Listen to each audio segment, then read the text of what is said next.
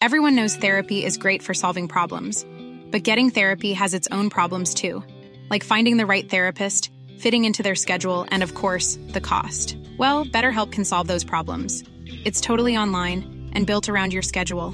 It's surprisingly affordable too. Connect with a credentialed therapist by phone, video, or online chat, all from the comfort of your home. Visit betterhelp.com to learn more and save 10% on your first month. That's BetterHelp H E L P.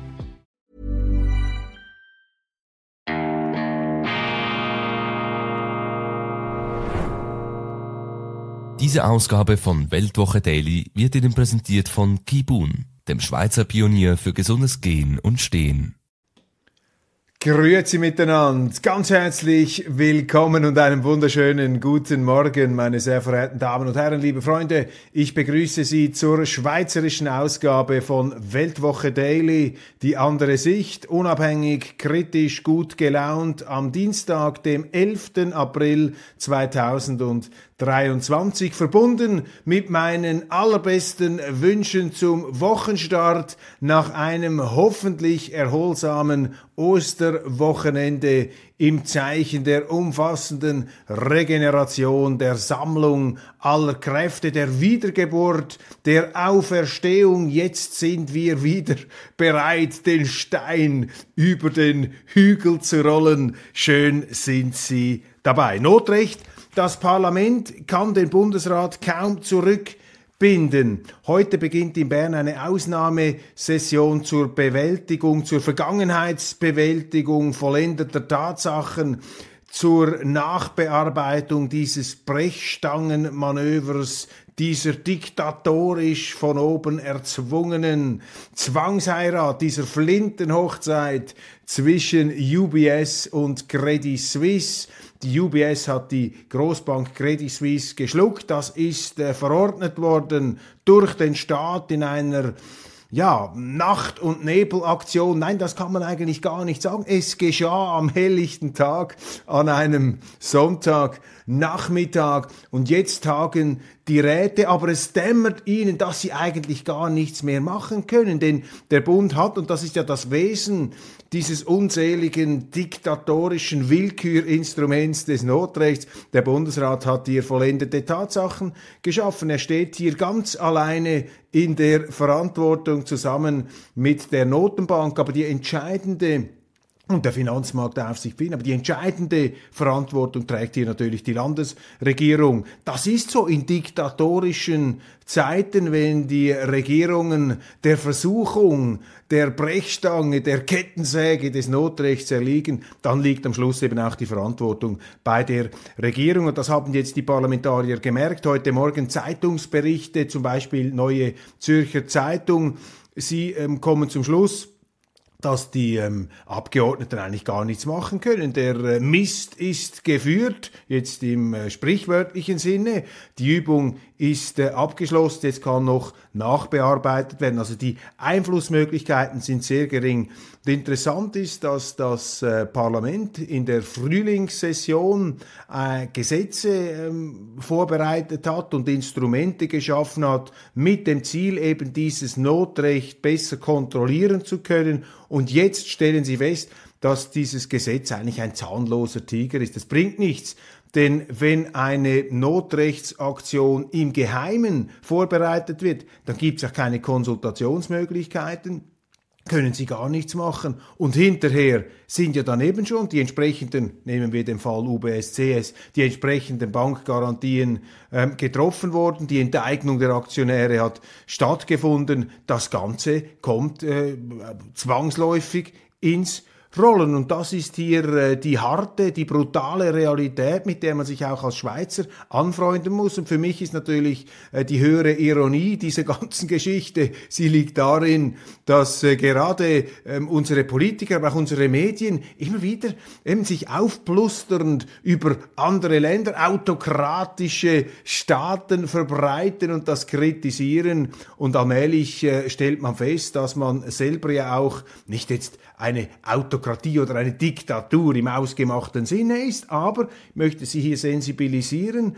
ähm, auch Diktaturen haben klein angefangen. So fängt es eben an. Bei Corona haben wir das gesehen. Da wird einfach äh, schwuppdiwupp, werden da ähm, Ausgangssperren verhängt, faktisch werden Leute um ihre Grundrechte gebracht, Eigentumsrechte werden eingeschränkt, jetzt sind sie sogar faktisch ausgeknipst worden. Einfach ex cathedra, top-down. Und das widerspricht natürlich dem äh, schweizerischen Staatsgedanken fundamental, denn die Schweiz sollte ja eigentlich ein Land sein, das von unten nach oben aufgebaut ist und nicht eben von unten nach oben. Und äh, wenn solche Entscheide sich häufen, wie das jetzt der Fall ist, dann äh, ist damit natürlich auch erhebliche politische Sprengkraft verbunden, denn äh, diktatorische Entscheidungen sind ähm, nie, äh, sind äh, nie natürlich so breit abgestützt und das kann zu Verwerfungen aller Art ähm, führen. Hinzu kommt natürlich auch, dass eine Regierung wie jetzt die schweizerische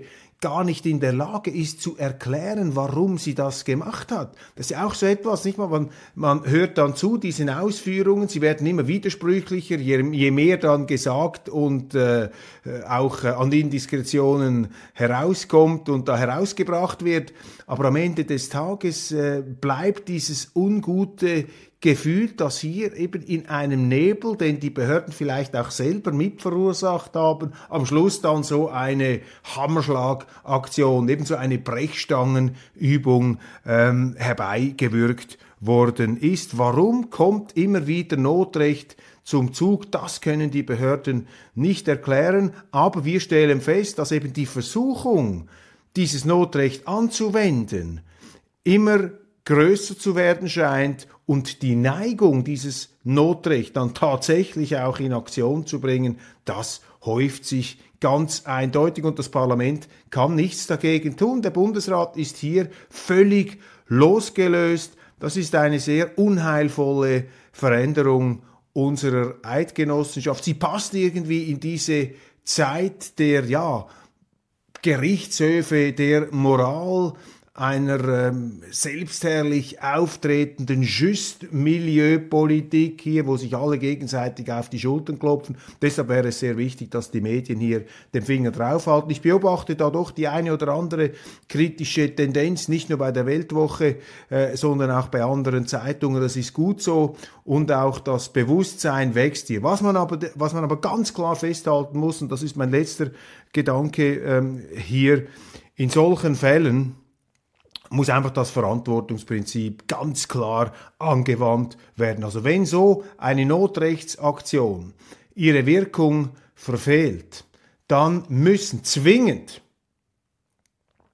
die entsprechenden Handelnden, die, die das angeordnet haben, letztlich die Bundesräte, die müssen in corpore zurücktreten. Und zwar das ganze Gremium, nicht einfach nur Einzelne. Es bringt nichts auf Einzelne zu schießen. Das sind kollektive Entscheidungen eines siebner Gremiums.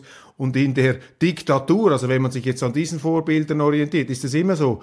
Diktatoren haben zwar den Mehrwert der Macht, sie können sich äh, notfalls auch mit den Gewehrläufen an der Macht halten, aber wenn der Misserfolg zu offensichtlich wird, dann werden auch die, die schlimmsten Diktatoren sind sie irgendwann beseitigt worden. Und dieses Verantwortungsprinzip, das jetzt immer auch bei den Banken angemahnt wird, dieses Verantwortungsprinzip muss hier ganz klar veranschlagt werden, auch auf die ähm, Regierenden, auf den Bundesrat. Und wenn wir dann in einem Jahr sehen, dass diese Übung hier völlig missglückt ist, ähm, dann müssen die Bundesräte zurücktreten. Da muss man sie zwingen, zurückzutreten. Da braucht es Misstrauensvoten, dann braucht es entsprechend Druck auf die Regierung, damit eben auch hier diese Verantwortung, die ganz klar bei der Regierung liegt, auch dort getragen werden muss.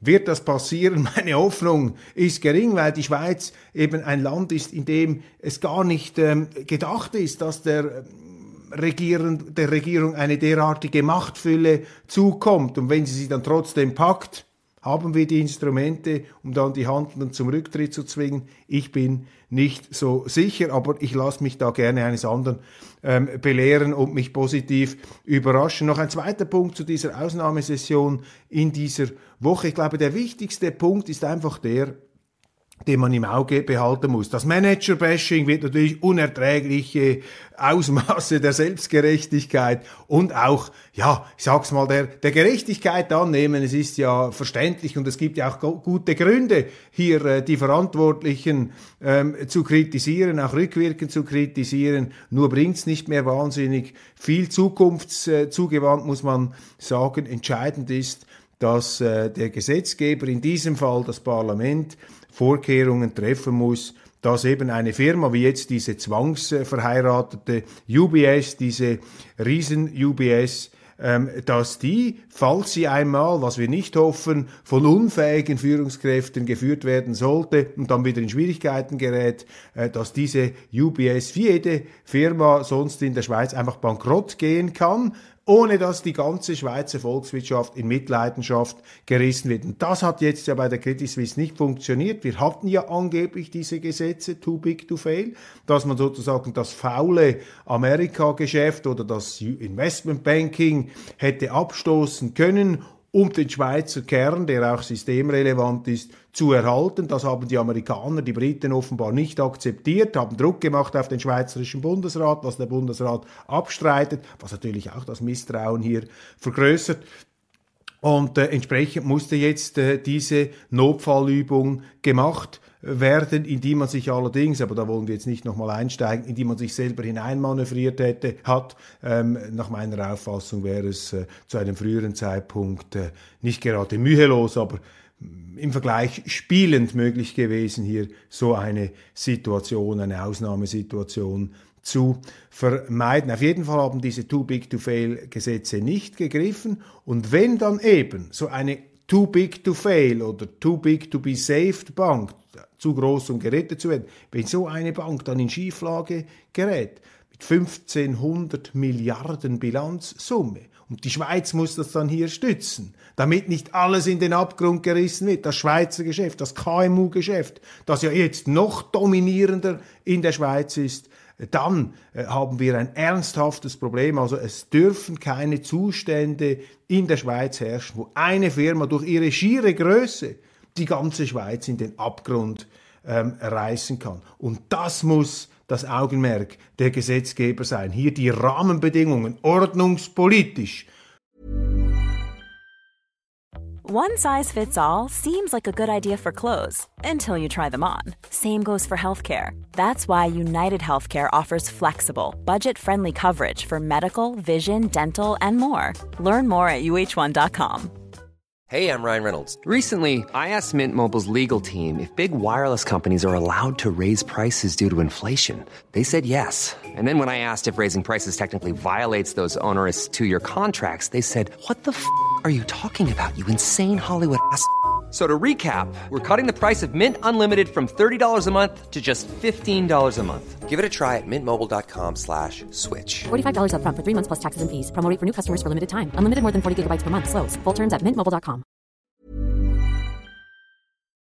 Für die Marktwirtschaft zu setzen und nicht diese an mittelalterliche Anprangerungen und Folterungen gemahnenden Vergeltungsrituale, so nach dem Muster hämmert mir die Skalps der CS-Manager an die Säulen dieser Großbankentempel am Paradeplatz. Ja, das ist alles nachvollziehbar und die Psychologie dahinter, die können wir verstehen, aber das ist nicht der entscheidende äh, Punkt hier, sondern die Ordnungspolitik, die Wiederherstellung marktwirtschaftlicher Verhältnisse. Das ist das Wesentliche aus politischer Hinsicht, was wir jetzt gelernt haben, dass unsere Too Big to Fail Regeln, eigentlich auch ein Skandal für sich, gar nie faktisch haben greifen können, weil sie schlichtweg nicht akzeptiert wurden vom Ausland, beziehungsweise weil unsere Regierung nicht bereit war, sie auch gegen die Mahnungen, Wünsche und Drohungen des Auslands einfach durchzusetzen. Kurzum, der Schweizer Bundesrat war in dieser Phase schlicht zu schwach, um die eigene Rechtsordnung, erneut zu schwach, um die eigene Rechtsordnung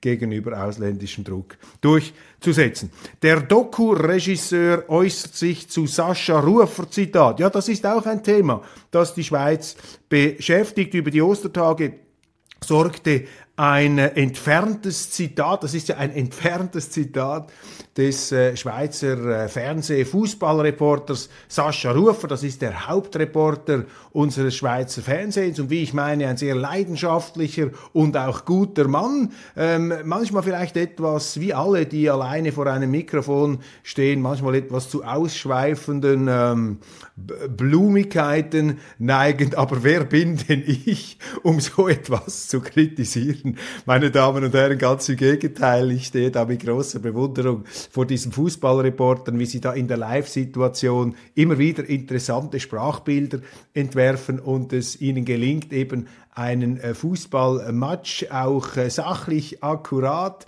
und unterhaltsam ähm, zu unterlegen, sozusagen eine zweite Tonspur der Kommentierung dazu gestalten. Und dieser Sascha Rufer ist nun eben in Verruf geraten, weil irgendwo durchgesickert ist, dass in einem Film, wie heißt der, The Pressure Game, er etwas gesagt haben soll, allerdings nach dem offiziellen äh, Interview etwas eine verworrene Geschichte und da hat er sich geäußert über den äh, Captain Granit Xhaka, Kosovo ähm, abstammend, Kosovo-stämmig. Schweizer, ähm, Granit Xhaka, der Captain, er sei vieles, er sei, äh, er sei äh, vieles, aber er ist kein Schweizer. Und dieses isolierte Zitat ist ihm nun gnadenlos um die Ohren geschlagen worden. In einem Konzert, in einer Kakophonie, ja, der Heuchler und der Scheinheiligen, die sich da als unendlich empfindsam gegenüber dem Seelenleben äh, der, äh, des äh, kosovo-albanischen Nazi-Captains, schweizerischer, äh, mittlerweile auch äh, Nationalität, äh, da geäußert haben. Und Rufer aufs heftigste verdammt. Man hat äh, gerufen, das Schweizer Fernsehen müsse nun eine Erklärung abgeben. Man hat äh, sich ziemlich zurückgehalten. Rufer hat meines Wissens überhaupt nichts gesagt. Jetzt ist herausgekommen, dass hier tatsächlich ähm, Rufer recht bekommt. Denn Rufer hat einfach gesagt, ja, das ist ein völlig aus dem Zusammenhang gerissenes Zitat. Ich wollte im Prinzip mich nur äußern zu bestimmten Liedereigenschaften. Also ich habe habe es eigentlich als Kompliment gemeint. Er ist eben nicht so bescheiden wie ein Schweizer, sondern er ist so ein Kämpfer, so ein Winnertyp. Aber man hat ihm das Ganze eben in dieser Rassistenschablone äh, versucht aufzudrücken, ohne ähm, Zusammenhang. Und jetzt musste eben offensichtlich auch zu zugegeben werden, dass äh, diese Passage da schon ziemlich, also eben nachgereicht und dann aus dem Zusammenhang gerissen und hier eine völlig äh, sich verselbstständigende Woke-Diskussion ergeben hat. Kurzum, Sascha Rufer hat recht. Er hat recht, als er sich äh, stellvertretend durch seine Chefs da gewehrt hat, ihm sei äh, sozusagen etwas in den Mund gelegt worden, was so nicht vom Sinn her beabsichtigt gewesen sei. Und ganz abgesehen davon, ich meine, was ist hier die Diskussion? Chaka selber hat ja in Zitaten immer wieder gesagt, ich bin albanischstämmig, albanisches Blut rollt in meinen Adern und wir wissen, ist das ein heißes Blut. Er hat ja bei der letzten WM auch wieder so ein äh, T-Shirt angezogen eines kosovo-albanischen Unabhängigkeitskämpfers gegen die Serben. Er hat damals 2018 an der WM in Russland nach dem Spiel beziehungsweise nach dem Torerfolg gegen äh, Serbien hier den Doppeladler gezeigt, also das äh, albanische Wappen hier, äh, das alte Kriegszeichen der innerbalkanischen äh, Zerwürfnisse. Und das haben wir ja auch kritisiert hier. Das ist eben nicht schweizerisches Verhalten. Als Captain der schweizerischen Fußballnationalmannschaft hätte ja Granit Xhaka auch die große Community der serbischstämmigen Schweizer vertreten müssen. Das kann er natürlich nicht, wenn er unter dem Deckmantel hier, also unter schweizerischer Flagge, diese, ähm, die, den Balkan importiert in unser Land. Das geht nicht. Aber ich sage immer, es gibt keine schlechten Angestellten, es gibt nur schlechte Chefs. Und dort haben vor allem auch die Verantwortlichen äh, des Schweizer Fußballs versagt. Auch der äh, Trainer, dem es offensichtlich nicht gelungen ist, damals Petkovic, äh, diesen Heißspornen, diesen Hitzköpfen hier einfach äh, mal den Tarif durchzugeben, zu sagen, wer da der Chef ist auf dem Platz. Offensichtlich haben die da gemacht, macht, was sie wollen. Und er ist vieles, aber er ist kein Schweizer. Ich lese, dass Granit Xhaka 5,2 Millionen Pfund pro Jahr verdient. Das mag ich ihm von Herzen gönnen, aber auch das ist nicht ein durchschnittlich schweizerisches ähm, Salär, also wenn er ein Banker wäre, gäbe es einen Aufschrei für solche Saläre, auch bei manchmal nicht immer optimaler Leistung. Kurzum, Sascha Rufer hier zu Unrecht am Pranger. Ich bin stolz, dass meine Kollegen bei der Weltwoche hier diesen, äh, ja, angefeindeten Moderator da verteidigt haben auf der Grundlage von Fakten. Alles fährt in den Süden und jetzt kleben sich auch noch Aktivisten, ja, Extremisten vor den Gotthardtunnel asoziale, undemokratische Klimachaoten. Bis zu 19 Kilometer lang war der Stau ähm, vor dem Gotthard ähm, vor Ostern, weil da eine Gruppe unentwegter, unbeirrbarer äh, Klimaextremisten äh, sich da auf die Fahrbahn geklebt hat. Das hat nun einen Aufschrei ausgelöst. Und es ist klar, mit solchen Aktionen schaden natürlich diese Klimaextremisten, diese Klimaterroristen ihrer Sache, weil diese dieser Zwang, dieser Fimmel, sich über die Rechtsordnung zu erheben, das ist etwas, was auch in aufgepeitschten Zeiten von einer Mehrheit der Schweizer nicht verstanden wird, auch schon gar nicht akzeptiert wird. Dass man hier einfach sich auf die Straße klebt, da muss die Polizei kommen, muss die da wegnehmen, wegablösen. Man kann sie nicht einfach wegreißen, dass die Hälfte der Hand oder äh, andere Körperteile auf der Straßenbahn, auf der Fahrbahn kleben bleibt. Man muss das Ganze ja dann mit äh, einer bestimmten, mit einem Zeitaufwand machen. Es stehen dann Tausende in so einem Stau. Und wissen Sie, es ist auch die Willkürlichkeit des Ganzen, die, äh, die extrem irritiert. Ich meine, das sind ja Leute, die zum Teil auch mit dem Elektroauto in den Süden fahren wollen. Die werden dann auch bestraft, die vielleicht auf den Flieger verzichtet haben, aus Klimagründen, die auch schon mal eine Petition unterschrieben haben, rettet das Klima, die auch an diese ganze mittlerweile schon religiös überhöhte Bewegung glauben und mit solchen Aktionen schadet natürlich diese ähm, Gruppe ihrer Sache. Ich finde das natürlich positiv, weil da kommt eben dieser äh, dem grünen Radikalismus eingeschrieben, eben Extremismus, dieser ideologische ähm, Overdrive, diese ideologische Verhärtung und auch diese schneidende Absolutheit, die kommt natürlich da in ihrer ganzen Brutalität zum Ausdruck. Das ist Klimaterror, meine Damen und Herren. Wenn hier Schrecken verbreitet wird, wenn die öffentliche Ordnung auf diese Art und Weise äh, gestört wird, das ist zutiefst undemokratisch. Diese Klimaterroristen setzen sich über Recht und Ordnung, setzen sich über den Rechtsstaat hinweg. Der Zweck heiligt alle Mittel und sie drangsalieren, zum Beispiel in den Innenstädten, natürlich die Leute, die arbeiten, äh, die arbeiten müssen und jetzt eben auch äh, die, die eben vielleicht auch klimafreundlich mit dem Elektroauto unterwegs sind. Die gute Nachricht lautet, meine Damen und Herren, jetzt kommt alles das Licht und die Leute stellen fest, dass das einfach zu extrem ist. Nichts gegen Umweltschutz, ich betone das gern hier. Niemand hat etwas gegen Umweltschutz, aber nicht mit diesen verrückten Methoden. Generell, äh, mir fällt auf, jedes Jahr längere Staus, auch der Rückreiseverkehr, 13 Kilometer Stau.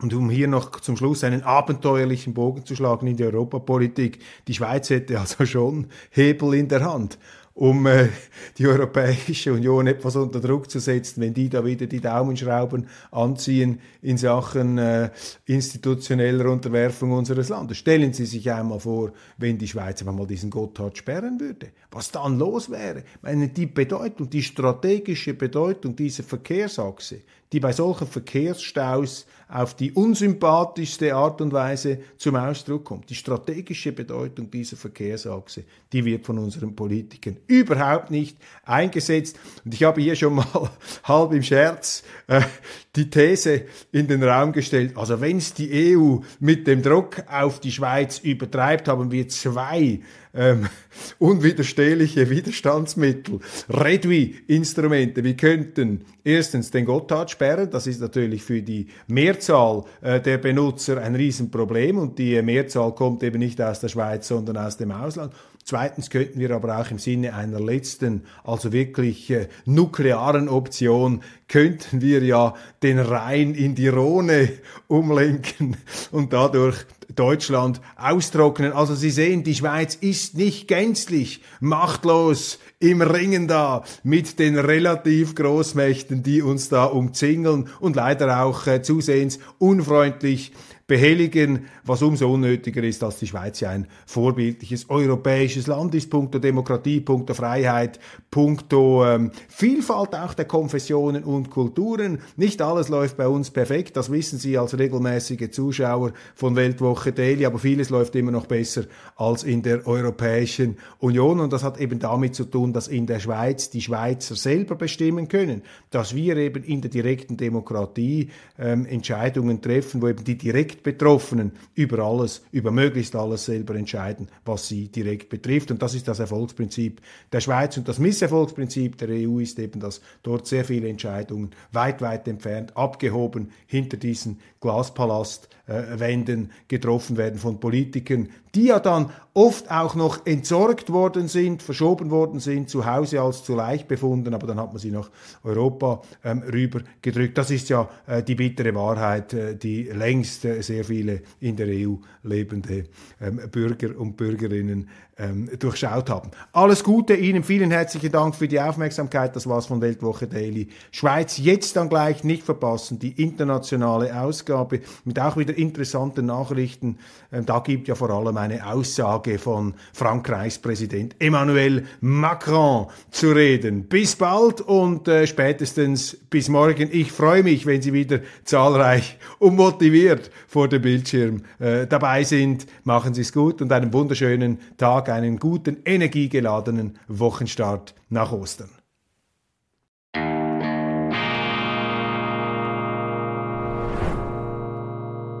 Diese Ausgabe von Weltwoche Daily wird Ihnen präsentiert von Kibun, dem Schweizer Pionier für gesundes Gehen und Stehen.